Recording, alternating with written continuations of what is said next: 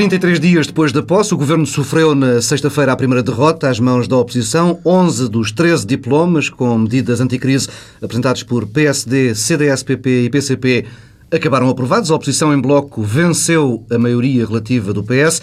É a primeira coligação negativa e serviu para aprovar o adiamento do Código Contributivo para janeiro de 2011, a extinção do pagamento especial por conta e a obrigação do Estado de devolver o IVA no prazo de 30 dias. Vale a pena escutar alguns pedaços desse debate, sexta de manhã, no Parlamento. As oposições revelaram hoje estar numa espécie de Estado infantil, em que a sua preocupação essencial é pôr em causa, é revogar, é impedir, é adiar. E o que eu vos peço é que agora não deem um sinal ao país de que há de facto nesta legislatura uma maioria absoluta arrogante. Se usarem a lógica do ultimato, condenam-se a vós próprios na indisponibilidade para assumirem compromissos indispensáveis com sentido de responsabilidade. Nós hoje vivemos um circo político em que tivemos dois trapezistas, o Sr. Ministro dos Assuntos Parlamentares e Vossa Excelência, que ainda não perceberam que estão a trabalhar sem rede e estão a trabalhar sem a rede da maioria absoluta. Escusa ao Governo e o PS de vir dramatizar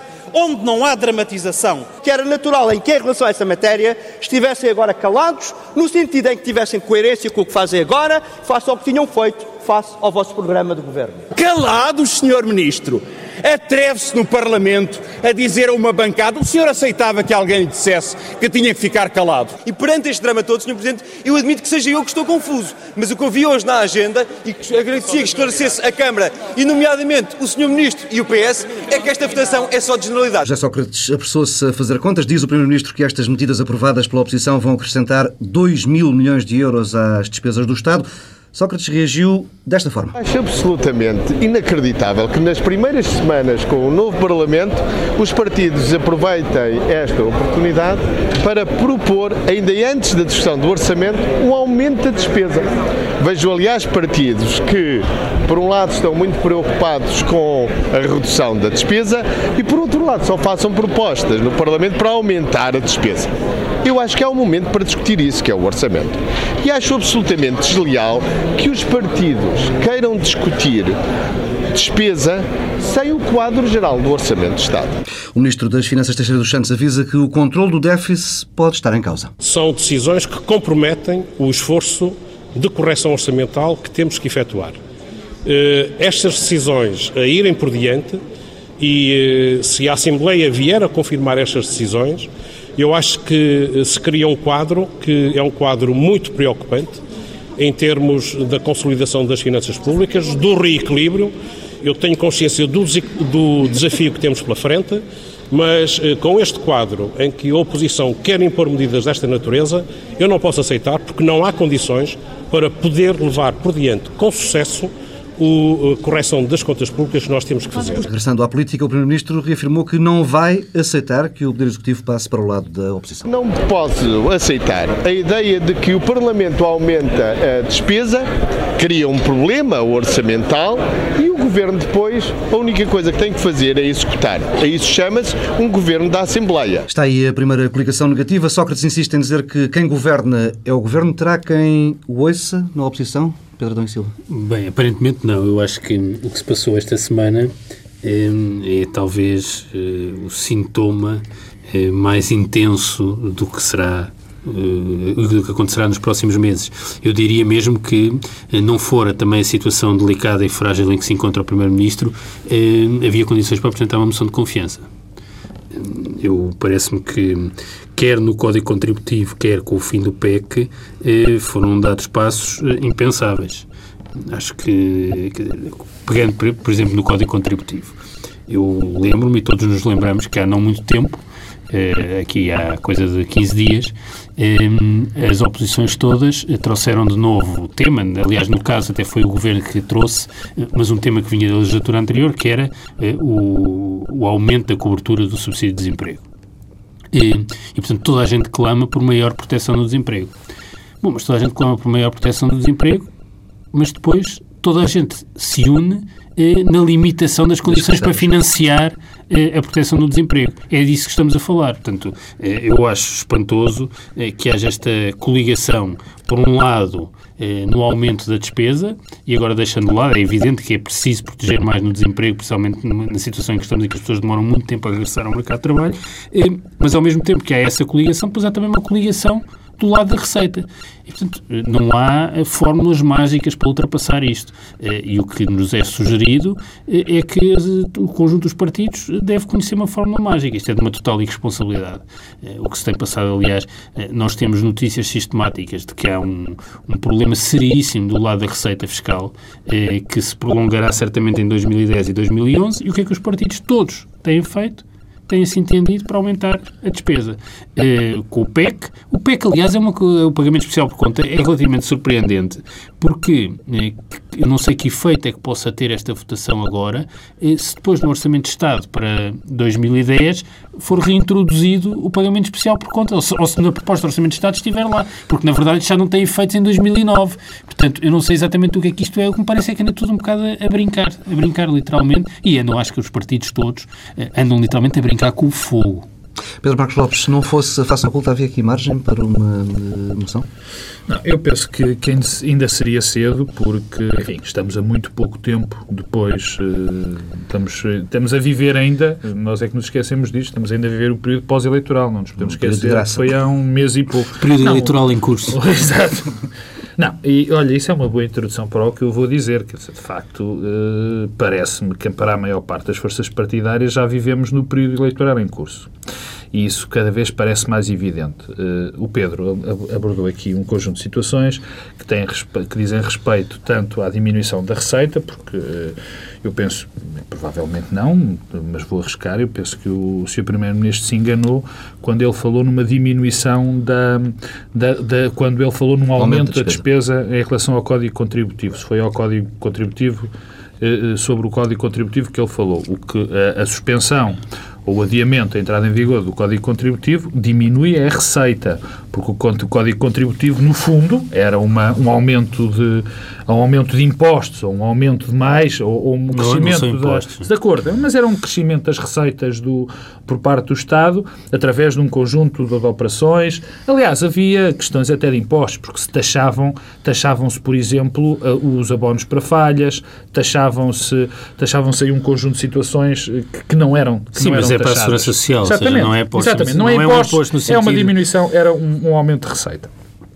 E de facto, nós vivemos aqui uma situação que nós já conhecemos e que tem sido normal em todos os governos minoritários, tanto aqui como no resto da, da Europa, arrisco-me a dizer, em que há um descontrole normal, infelizmente normal, cada vez que há uma situação política destas. O problema é que Agora, estamos perante uma crise. O problema é, exatamente. Não está o país numa situação o, o problema estamos, está, Não, quer dizer, isto, vamos lá ver, quer dizer.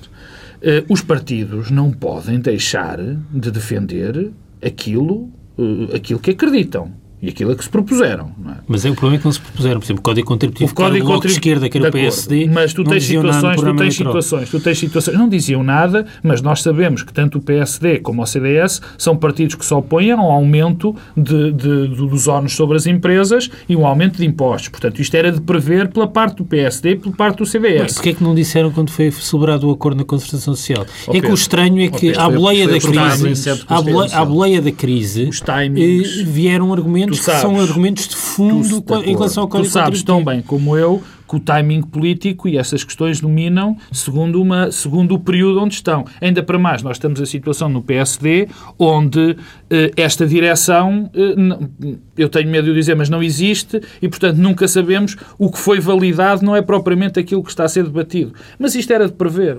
O que eu, e eu aqui de facto tenho que concordar com o Pedro, há aqui um ponto que é evidente, é o que nós não podemos querer é ter sol na e chuva no naval. Isso não.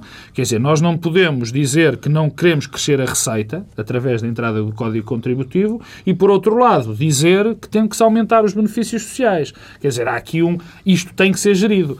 Eu, eu espanto-me, por exemplo, que o Governo agora também diga isto, porque na reforma educativa o Governo avalizou, o Governo avalizou um aumento da despesa significativo com a reforma quando, quando, quando, quando suspendeu a reforma educativa. Vamos lá ver. Agora, Será Será que isto não é o princípio, isto não é o princípio de uma gestão que se vai tornar, eu estou convencido que sim, aliás, insustentável, porque eu já ouvi frases muito complicadas, não é? Do ministro Teixeira do Santo disse que não há condições mas eu, eu quer dizer, eu, eu, acho que, na verdade, não há condições políticas para voltarmos, ou pelo menos termos algum esforço eh, de consolidação orçamental eh, e de equilíbrio do déficit. Sim, mas não, não era propriamente isso que o Ministro Teixeira a, a, questão, a questão da educação. 80% eh, do orçamento da educação é gasto com salários. É não haver, a não existir uma diferenciação da carreira e um fechamento de algumas das categorias, esta despesa tenderá a aumentar, consumirá todos os oh, Pedro, recursos que temos para a política educativa. Mas já, eu, em, em A Bom da Verdade, eh, pelas notícias que eu li... Há indícios que vai haver, mas Há indícios que vai veremos, haver cotas. Veremos, veremos, veremos porque, é bem, eu também queria dizer isso. Algo que não eu também, não, é? eu também queria dizer isto. Nós estamos perfeitamente habituados a que o Governo recua em tudo e mais alguma coisa no que diz respeito à mas, mas agora, em relação, ainda, ainda, em, semanas, em, é? em relação ao Código Contributivo, o Código Contributivo acho que é um assunto suficientemente sério, ou seja, não é eh, um incidente eh, parlamentar com base numa mão cheia de nada. Não, é uma coisa séria e que tem implicações. Tem implicação do lado da proteção eh, social, do lado da proteção do desemprego. O Código Contributivo é apenas para financiar a proteção social, não é um imposto eh, no sentido do Orçamento Geral do Estado. E, e tem esse lado da proteção do desemprego, quer dizer, nós ouvimos sistematicamente este discurso. E depois tem coisas que eu, sinceramente, causa-me alguma confusão. Como é que os partidos de esquerda aceitam tranquilamente que, por exemplo, o conjunto dos trabalhadores independentes, que passaria a estar protegido na, na, na doença com a entrada em vigor do, do próximo Código Contributivo, não o esteja. São cerca de mais de 200 mil pessoas que são trabalhadores independentes e que passariam a ter proteção na doença e que neste momento não têm. Quer dizer, nós vimos, por exemplo, a CGTP a reagir contra a entrada, a suspensão do Código Contributivo. E vemos o PC e o Bloco de Esquerda alegremente alinharem. Nisto, de facto, é uma coligação negativa, porque, na verdade, o que é que se passa? O, o, Bloco de Esquerda e o PC são contra o Código Contributivo porque Mas foi, legitimo... foi algo, parece algo de irresistível para a esquerda. Não, eu acho que isto, mais, tudo isto é irresistível. Eu, eu, acho que isto, tudo isto é irresistível. Quer dizer, o Bloco e o PC são contra o Código Contributivo porque legitima a precariedade ao, ao, ao aceitar e ao institucionalizar os recibos verdes, que eles preferiam, com certeza, proibir por decreto. E, e, e os partidos à direita são contra o, o Código Contributivo porque onera mais o fator trabalho. Bom, juntam-se todos para votar contra. Estás a partir do princípio que a direita acha que as pessoas não devem ter proteção os que estão no, no, a, recibo, a recibo verde na doença. Pelos vistos... Não, eh, oh, oh, Pedro, porque há muitas... Há, eu, eu sou muito sensível e acho que faz todo o sentido, e aliás os parceiros sociais já tinham chamado a atenção para isso, que era preciso ter alguma sensibilidade ao ciclo económico na entrada em vigor. E tudo isso já foi negociado Pedro. e há muitas coisas que só entram em vigor em 2011. Silva, estamos, estamos de acordo. Agora, esta parte, por exemplo, da incidência contributiva, que já é, já é fiscalmente considerada dos prémios, eh, das, das, das, das, remunerações que têm a ver com, com, a gasolina, com os carros, tudo isso que já é considerado para efeitos fiscais não ser Pedro, tributado mas para a eu, social. Mas eu recupero aquilo que tu, que tu, foste tu que até que o começaste por dizer. Quer dizer, em alturas de crise, em alturas de crise, nós não vamos poder querer ter chuva na eira, mais uma vez o digo, sol na, sol na eira e chuva no naval. Quer dizer, nós temos que cortar este tipo de medidas, porque isso estás a falar de uma pequena parte das medidas que diziam respeito ao Código Contributivo. Eu relembro, por exemplo, que iam ser taxadas as refeições, os subsídios para refeições, iam ser taxados os subsídios para falhas, ia haver um aumento evidente dos encargos das empresas. Quer dizer, e numa altura em que nós precisamos de recuperar economicamente, sobrecarregar as empresas, ainda mais com estes, com estes, com estes, Bom, é, com estas alcavalas, pior. Para ser consequente com esse argumento, não se pode numa semana pedir o aumento da proteção do desemprego e na semana seguinte oh, vir limitar o financiamento. Oh, Pedro Silva, mas estamos não de acordo. De financiar. Mas estamos de acordo. Não. O que eu estou a chamar a atenção, o que eu, e estamos perfeitamente de acordo nisso, o que eu estou a chamar a atenção é que isso é uma das partes. O problema também no Código Contributivo tem a ver com um problema que já vamos falar daqui a bocado, que é o aumento da carga fiscal. E, e quando eu digo, e eu peço desculpa de estar constantemente a, a, confundir a carga fiscal, que tem a respeito, como diz o Pedro muito bem, a fiscalidade, e aqui é uma questão para a segurança social, mas isto, no fundo, é um aumento dos encargos para as empresas. Ora bem, numa altura em que nós sabemos em que a receita fiscal diminuiu brutalmente. E essa diminuiu brutalmente porque a situação económica é muito grave. Se ainda mais vamos sobrecarregar as empresas, mais problemas vamos ter. E não é por sobrecarregarmos que a, que a receita vai subir. Que isto é um velho mito. Quer dizer, é um velho mito que não é bem mito. Quer dizer, é, é, tem a ver com conceitos económicos básicos ou basilares. Quer dizer, não, a, a, a capacidade de taxar não é infinita. E nós estamos, na minha opinião, para lá dessa capacidade. Pedro Marcos Lopes, e como é que hum, escutou a intenção e a garantia dada por José Sócrates de que não iria, hum, não, não há planos para aumentar a carga fiscal, não há aumentos de imposto planeados? Read my lips. Eu... Ora bem, eu, eu penso... salva que é para esta legislatura. Há aqui, há aqui, há aqui, duas, há aqui duas, eh, dois aspectos que eu quero diferenciar uh, perfeitamente. O primeiro é o que eu acabei de dizer. A minha convicção, não é só a minha convicção, é a convicção de, de vários economistas consagrados e que escrevem muito sobre o tema. O país está no limite. Que não? o país está no limite, quer dizer. E repara, e eu volto a repetir o argumento. Nós tivemos um decréscimo brutal da receita. Se vamos taxar ainda mais as empresas, isto vai ter um efeito ainda pior na receita, porque não é por subir os impostos que a receita sobe. E eu recordo, e quando nós falamos muito no desemprego, nós falamos sempre no desemprego, muitas das vezes falamos, não, não quero ser injusto, como uma realidade per si. O desemprego está ligado intimamente, enfim, numa economia liberal como a nossa, numa economia de mercado como a nossa, está intimamente ligado à capacidade das empresas criarem emprego. E se as empresas têm uma diminuição muito forte das suas receitas, é evidente que quem vai sofrer com isto tudo é o emprego. Nós não podemos, nós não podemos sequer pensar que estas coisas não têm efeito no emprego. Têm um efeito fortíssimo no emprego. Pedro Dom Silva, convencido com as palavras do Primeiro-Ministro? eu acho que é... Eu ia chegar ao segundo argumento, mas desculpe, Pedro. Depois... Não, eu, eu, acho que é, é precipitado garantir que não se sobem impostos. Parece-me que isso é claro. Um, Nem que se baixa, não é? Nem que se baixa. É precipitado. É tão precipitado dizer isso como é precipitado estar já a falar de estratégias de saída. Como foi precipitado falar do, dos números do déficit no início do ano. Bem, isso foi errado. Isso foi errado. É diferente isso. Eh, eh, é precipitado no sentido que o horizonte de 2013, como horizonte para um regresso a um déficit de 3% e tudo isso, eh, é, funciona quase como um fantasma, mas é um fantasma que também provavelmente vai ser chutado para a frente. Depende pouco de nós, de nós, Portugal, depende daquilo que a Europa decidir e, portanto, isso não faz sentido. Agora, a questão dos impostos. Eu não percebo como é que nós conseguimos tirar 5 pontos percentuais ao déficit sem mexer também do lado da, uhum. da receita. Ou seja, a despesa, a despesa é muito, é muito rígida, a que resta. Eh, aliás, eu chamo a atenção no, no Diário Económico, sexta-feira, o Daniel Amaral tinha um artigo muito interessante, onde mostrava claramente que de 100 euros de despesa, nós temos 32 em salários, 47 em pensões e subsídios e 21 que são as outras rubricas, que são os juros, o investimento. Bem, quando a dívida ficar mais cara por força do regresso das taxas de juros, vai haver uma maior pressão nestes 21. Pedro Dom Silva, eu, são os salários houve aqui uma aparição de medir na carreira neste estudo. Não, não, não, estou muito preocupado, Pedro Silva. Eu estou muito preocupado, de facto, estou muito preocupado, porque não há grande margem eh, do lado da despesa. Não há, não há. É que esta é muito rígida eh, e não é, é. São salários, são os salários dos professores, dos médicos nos hospitais, das pessoas que trabalham eh, nos serviços públicos, portanto, dos militares, tudo isso. Não há grande margem. E, na receita, a margem também é curta, mas na verdade eh, não devemos ser dogmáticos quanto a isso. Eh, eh, há uma coisa que também convém recordar. É evidente que não é elasticidade, é evidente que a nossa economia não tem capacidade de ser mais taxada, mas também convém desfazer o mito.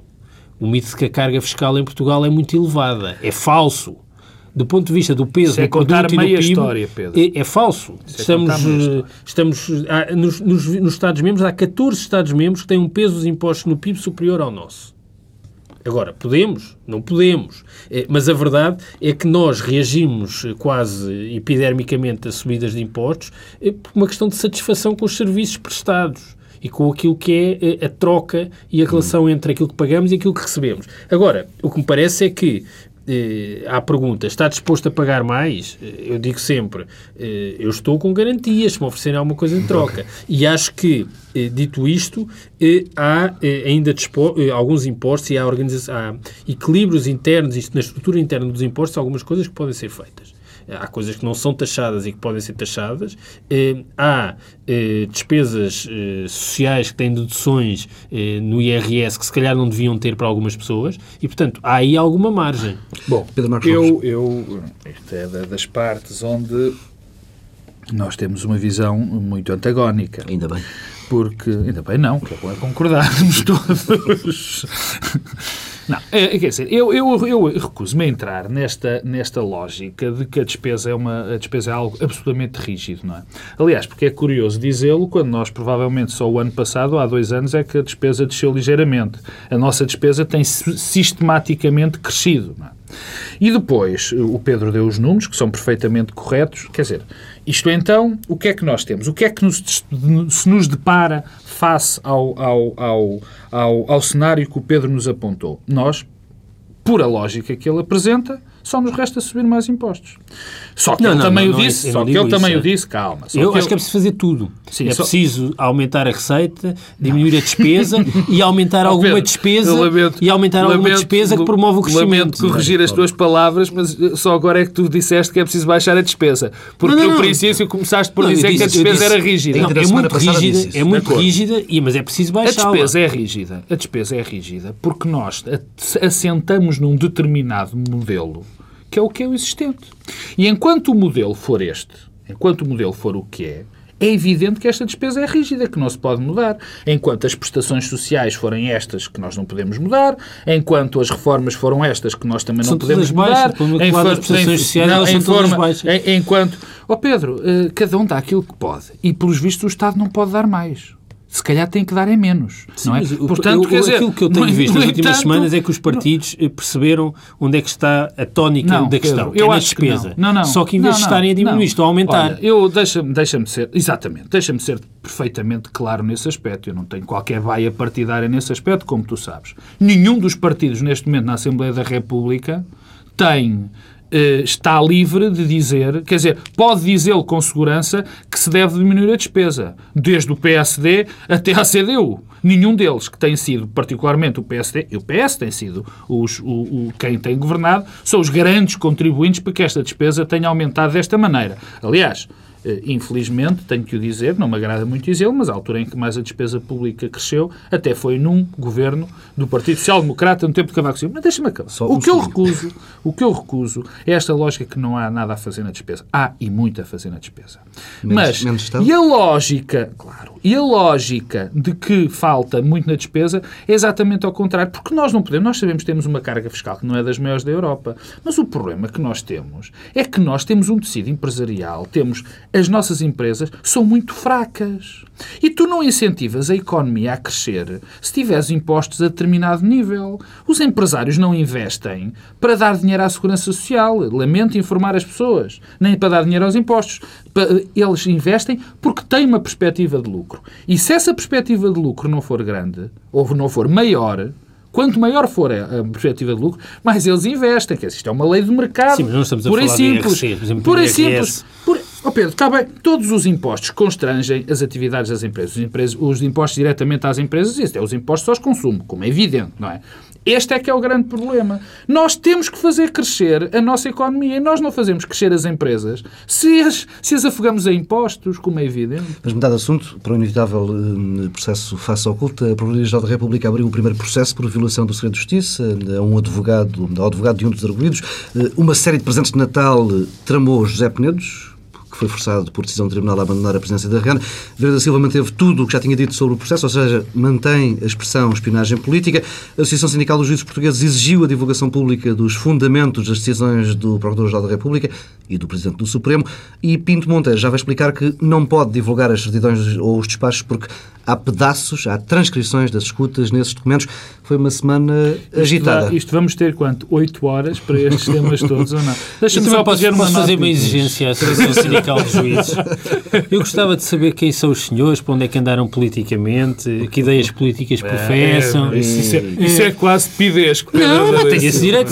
Se eles fazem exigências, eu ouvi uma coisa espantosa. Eles pediram, a associação, essa associação sindical dos, dos senhores juízes eh, pediu, nesse magnífico comunicado que fez a semana passada, no final da semana, uma das coisas que pedia era que um dos advogados, de um dos arguídos neste processo, eh, saísse do Conselho Superior da Magistratura.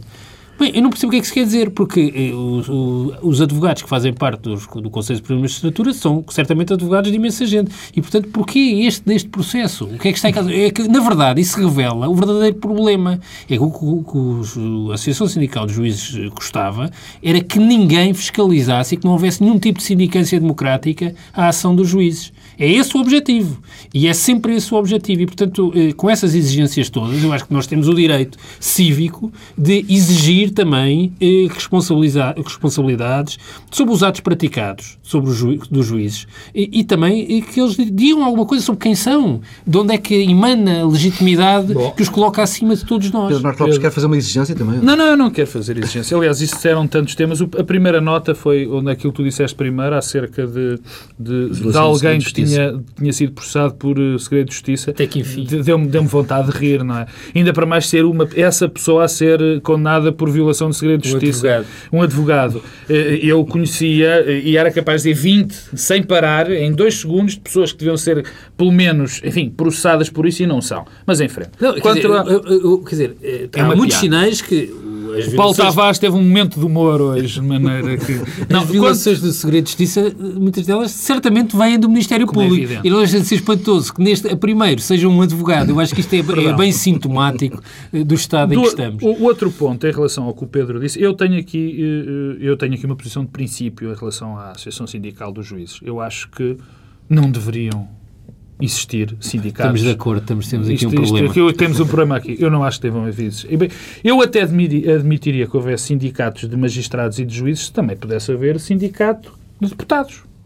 Estamos a falar de órgãos de soberania. Quer dizer, e, e, o argumento, há um argumento que o Dr. António Martins, salvo erro, sou o António Coluna e o Martins que deu sempre este argumento. Não, aqui há e há nos outros lados também. Bem, esse argumento é uma coisa que não serve para rigorosamente nada, quer dizer. E eu também gostaria de saber se esses senhores acham que a justiça e o que tem acontecido na justiça se tem também passado na mesma, na mesma, da mesma forma nos outros países. Mas, enfim, Tirando isto, eu não vou, vou apenas repetir-me o que eu já disse a semana passada. Acho que o Dr. Vieira da Silva já tinha cometido um erro lamentável e muito grave, extraordinariamente grave, quando, quando fez essas afirmações e, foi, é reincidente. Isto é das afirmações mais graves que se podem ter. Ou então, o, o Dr. Vieira da Silva Provas. quer baixar ao nível de algumas afirmações que determinados eh, presidentes de associações fazem. Isso é que é absolutamente lamentável. Eu digo, eu costumo dizer que eh, esta, estas afirmações de Vieira da Silva foram muito piores do que os célebres corninhos do ministro, uh, que não me recordo agora do nome, olha como o tempo passa, Pinho, Manuel Pinho. Pinho. São incomparavelmente Há muita falta de memória graves. na política. e nos políticos. E com isto mudamos de assunto. O barómetro de Marco Teste para a TSF não, não tivemos as tais 8 horas. O barómetro de Marco Teste para a TSF Económico revela os efeitos do desgaste justamente deste processo face ao culto. Na imagem de José Sócrates, o Primeiro-Ministro cai dos 41,6 pontos positivos para os 34,9. Uma queda que o PS consegue evitar, mantendo as intenções de voto ali à volta dos 42%. O PSD e Manuel Ferreira Leite sobem muito ligeiramente. O Partido eh, Social Democrata convence agora 25,6% dos inquiridos, enquanto que a líder social democrata recupera alguns poucos pontos na imagem, mantendo ainda assim o último lugar da tabela. Paulo Portas é nestes dias o líder partidário com melhor imagem neste estudo. Como é que leem estes resultados? Eh, eu, eu, eu uh, desculpa, Pedro, Pedro Adão Silva, uh, eu tenho aqui uma perplexidade. Eu acho espantoso é que as pessoas ainda gastarem dinheiro a fazerem um estudo de mercado sobre o Dr. Manuel Ferreira Leite, porque ela efetivamente já não é Aliás, a presidente mostram a sua proporcionalidade não é também, presidente. Dão, não, isto mostra... 14,7% de avaliação isto, positiva. E, Portanto, isso mostra que os portugueses têm a mesma perplexidade que tu. E entrado, entrando diretamente... Esta sondagem basicamente diz o mesmo, já dizia a outra. Agora, esta, como todas as sondagens, servem muito mais para, para vermos tendências, não é? E a tendência que nós aqui vemos, que aqui vemos, é muito preocupante, sobretudo no que diz respeito ao Partido Social Democrata. E porquê? Porque nós vemos um crescimento à direita do Dr. Paulo Portas, esse sim cresce, vai crescendo e está a crescer de uma forma sólida, já o cresceu nas últimas eleições, e o PSD está num marasmo absoluto. Claro que isto tem uma explicação óbvia, que toda a gente sabe qual é. Neste momento o PSD não tem liderança efetiva. Não tem liderança efetiva. E esta coisa que todos nós, que somos comentadores e analistas, dizemos dez vezes por dia, que é que na política não os espaços preenchem-se sempre. O é o horror que ao vazio. acontece, é o horror ao vazio. Já laremos a liderança do, do PSD. Não, não, mas não era só, só, só uma, no- uma pequena nota sobre, sobre, sobre o, o Primeiro-Ministro. Eu acho notável que no meio desta confusão Sim, toda, aguenta o primeiro maneira, o Primeiro-Ministro ainda se aguente. Mas, enfim, Pedro Silva. Eu acho que hum, o último mês, que na verdade é aquilo que, que dura este atual governo, tem revelado que o governo ainda não começou a governar hum, e isso é em parte fruto das circunstâncias eh, institucionais e políticas que saíram das eleições, eh, mas é também em parte eh, por força da ausência do PSD. Eh, Isso dificulta. É evidente que a responsabilidade maior está do lado do governo, mas também há essa responsabilidade. E isso não pode deixar-se de refletir nos barómetros, porque as pessoas, de facto, não percebem quem é que lidera o PSD, não percebem se o PSD tem sequer eh, uma liderança. Eu acho que essa, essa, esse, o facto de todas as semanas não acontecer nada no PSD não é bom sinal. Vai replicando o problema e vai agravando. Eh, e esta ideia de que é possível ficar vários meses com uma liderança eh, missionária e a prazo, eh, seria, seria possível num contexto de maioria absoluta, em que o governo, no, no facto, nos primeiros tempos, não haveria nada para conseguir fazer em relação a quem está no poder. Agora, num contexto político como este, em que todos os dias se passam coisas, ritmo tem sido- eh, o ritmo tem sido alucinante. Aliás, essa questão do ritmo, há uma coisa que nós também não sabemos exatamente. É se eh, aquela máxima que o José Sócrates parece ter querido eh, aplicar e usar na legislatura anterior, que depois foi prejudicada pela crise, que era fazer todo o mal no início e depois, mais para a frente, recolheria frutos, se agora não está a ser feito com É a outro mesma, sentido. só que ao contrário. Só ao contrário, que é eh, fazer tudo o que há para fazer de complicado nestas primeiras semanas, professores, eh, eh, taxas moderadoras, subsídios de emprego, para recuar, é pensões, eh, código contributivo, PEC, recuar tudo, chips, que é o próximo tema, chips nos automóveis, mas isso por acaso era uma aberração eh, sem nome, eh, eh, para depois, de facto, depois restará pouca coisa. Eh, pode ser que isso também seja parte, parte da estratégia. Agora, isto tem naturalmente consequências. Não, repara que isto tem uma consequência. Pedro Marcos Lopes. Desculpa, há aqui, há aqui uma, uma, uma consequência óbvia, quer dizer, que é. eh, isto vai aumentar, isto vai aumentar de uma maneira evidente uma má percepção do eleitorado sobre o ambiente político. Por um motivo muito simples. Nesta altura, o que nós todos, portugueses, vemos é, bom, nós temos uma situação muito complicada, porque o governo eh, existe, mas não pode aplicar as medidas que propõe, por causa no- do nosso mandato, diz o povo. Soberano. diz o povo. Por causa do nosso mandato. Por outro lado, eh, a Assembleia da República e os partidos que lá estão representados não têm capacidade de apresentar uma alternativa. E, portanto, isto gera-se uma espécie de um, de um problema grave, onde vão emergir duas figuras, infelizmente, uma que já tem emergido há bastante tempo, que são os juízes e os tribunais, Pois. e a outra é o Presidente da República. Uh, Isto- Silva está ainda, desculpe interromper, está- Isto ainda não é abaixo- nada, abaixo- deixa-me acabar, isto Sim. é, é é uma frase, isto é a coisa menos saudável que pode Isto é acontecer o, a uma aquilo, democracia. recuperando António Guterres, isto é o verdadeiro pântano. Isto é o pântano. Nós estamos politicamente bloqueados e sem nenhum horizonte Não de é saída. cedo ainda para dizer isso? Não, eu acho que não é cedo. Eu acho que, eu, quer dizer, em bom da verdade, há um ano que acho que já íamos estar politicamente bloqueados. Acho que só havia três formas de sair deste bloqueio político. Uma maioria absoluta do PS, uma maioria absoluta do PSD ou um governo de coligação do PS com o PSD. A dimensão dos problemas económicos e financeiros não é compaginável com eh, eh, o exercício de poder eh, como aquele que decorre desta formação da Assembleia da República. Os partidos portugueses já mostraram que não sabem eh, governar em coligação.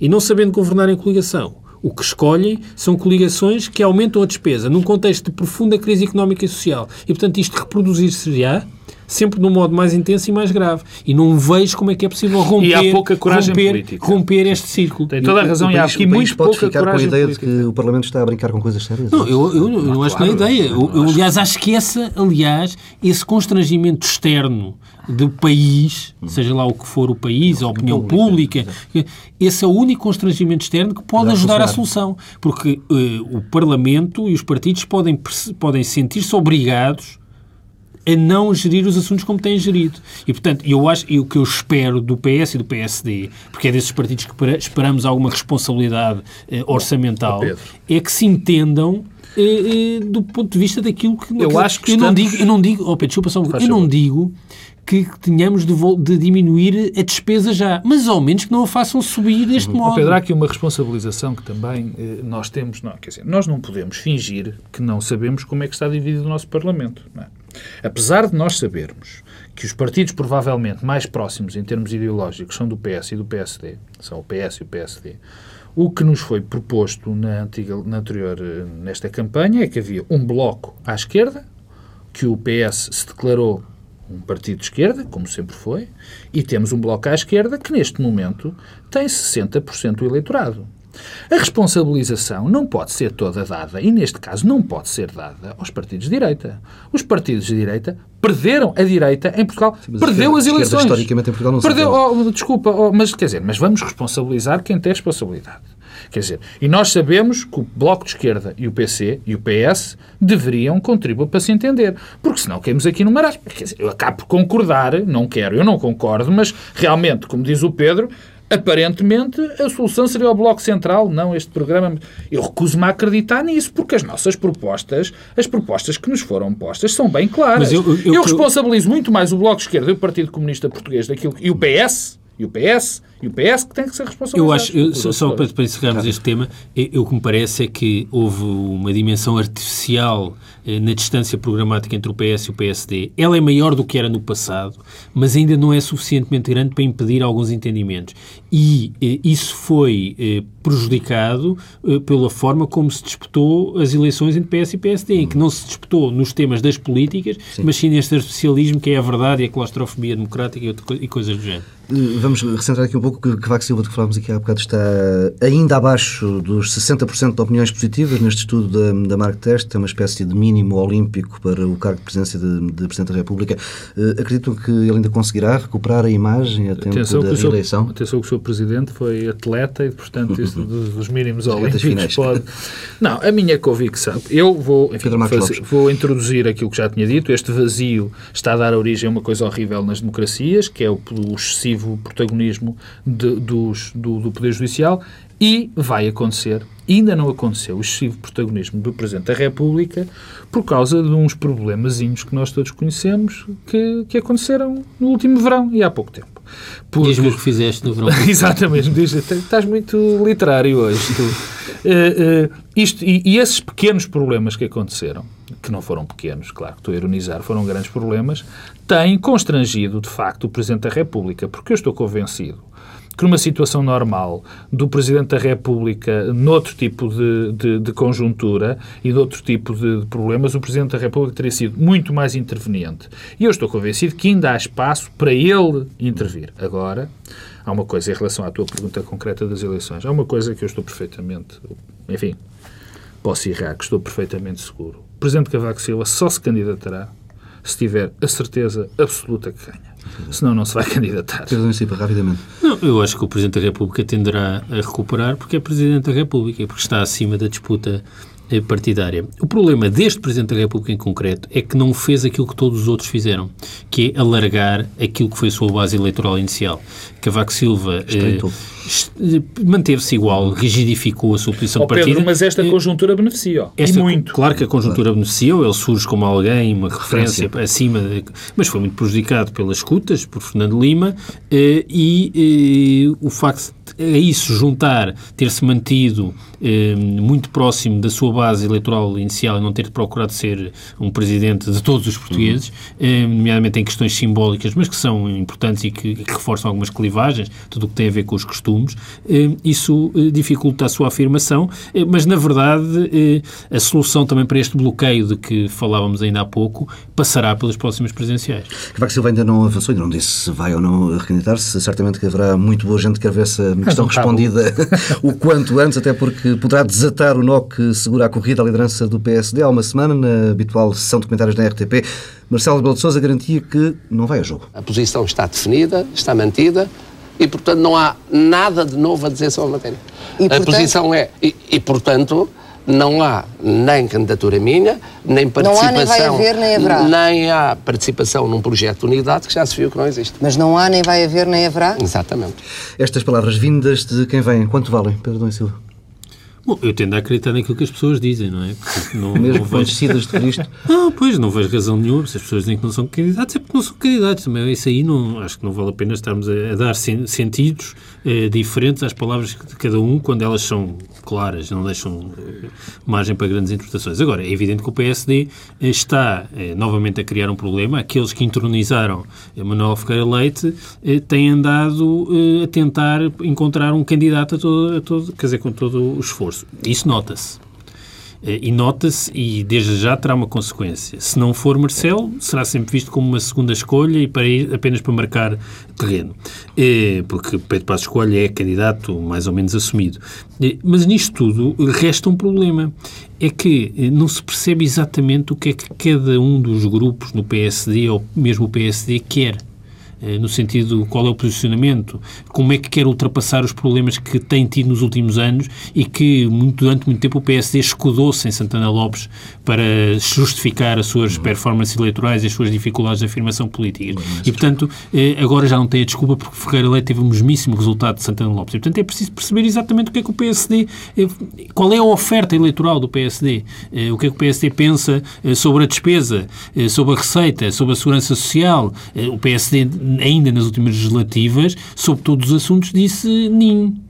Eh, nunca assumiu exatamente o que era. E porque percebe também as limitações dessa afirmação. Se for mais liberal, corre o risco de perder mais votos. Mas eu também pergunto, perder mais ainda?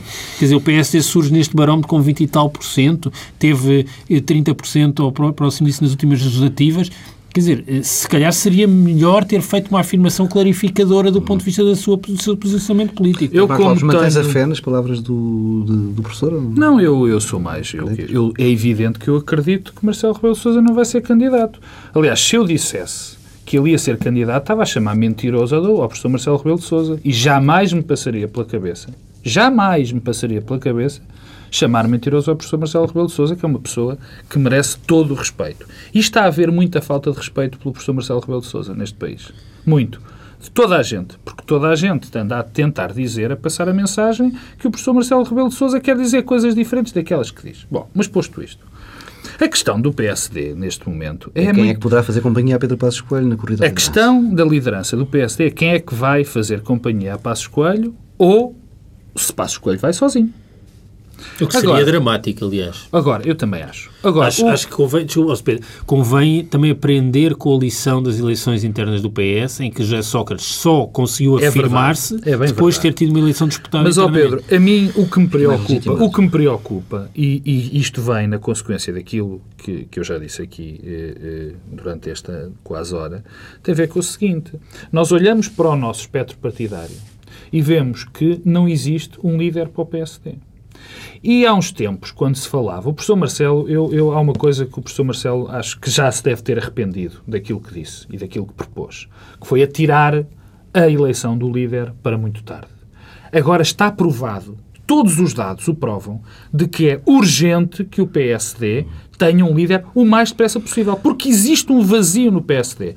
Pelos vistos, quer dizer, e ninguém está, e ninguém está, ninguém está preocupado com isto. E o PSD devia estar muito preocupado em acelerar, seja quem for que vai candidatar-se, o PSD precisa de uma liderança o mais depressa possível. José Pedro Aguiar Branco. José Pedro Aguiar Branco tem feito um bom trabalho, na minha opinião, na liderança do, do, da bancada parlamentar é nitidamente um homem com qualidades para ser, para ser líder do PSD e seria um bom candidato contra Passos Coelho. Agora, resta saber, porque aqui há um problemazinho também no PSD que, enfim, pouco debatido. Nós sabemos que Pedro Passos Coelho quer ser e que tem um entourage e que tem uma vontade de ser e que está sólido nessa vontade. O que parece é que os Ferreira-Leitistas, digamos assim, não se entendem. Porque nós passamos o tempo a ver José Pedro Aguiar Branco a dizer uma coisa e o deputado de Santarém, Pacheco Pereira, a dizer outra. Depois vem dizer... Quer dizer, e ninguém se entende. E era conveniente para o Partido Social Democrático e para o país que isto fosse rápido e que o PSD tivesse um líder o mais depressa possível. Fica por aqui o Bloco Central desta semana. Regressa para a próxima semana, à mesma hora, no mesmo sítio.